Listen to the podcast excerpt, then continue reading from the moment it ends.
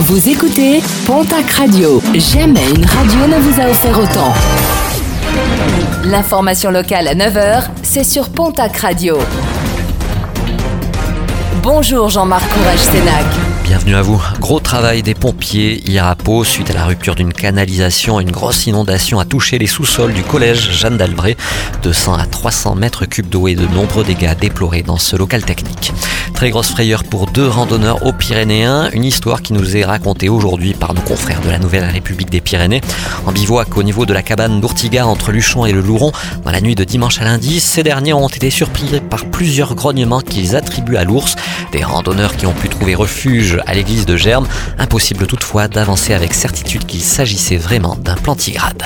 La ville de Lourdes se prépare à accueillir le prochain pèlerinage des gens du voyage. À cette occasion, l'esplanade du paradis sera interdite au stationnement des véhicules à partir du 15 août 23h59 et jusqu'au 23 août midi.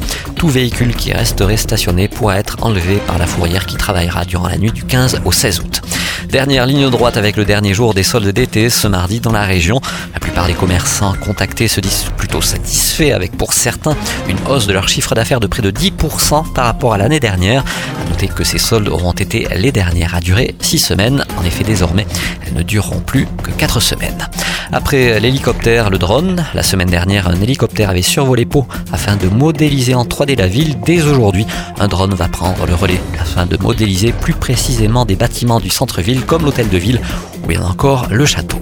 En sport basket, le calendrier de National Masculine 1 est désormais connu. L'Union Tarbes de Pyrénées ainsi que Dax Gamard évolueront dans la même poule. Poule où seront également présentes les équipes de Bordeaux et Toulouse.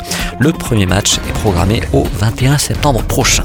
Et puis, nos confrères d'Automoto se sont intéressés aux 20 pires ronds-points de France et parmi la sélection du magazine, plusieurs concernent notre région. Celui de Monsieur Monde à Mourinx, classé 6e, le rond-point de la chaise à Agetmo est lui classé 9e, 14e place pour le rond-point Kiwi de Peyrorade.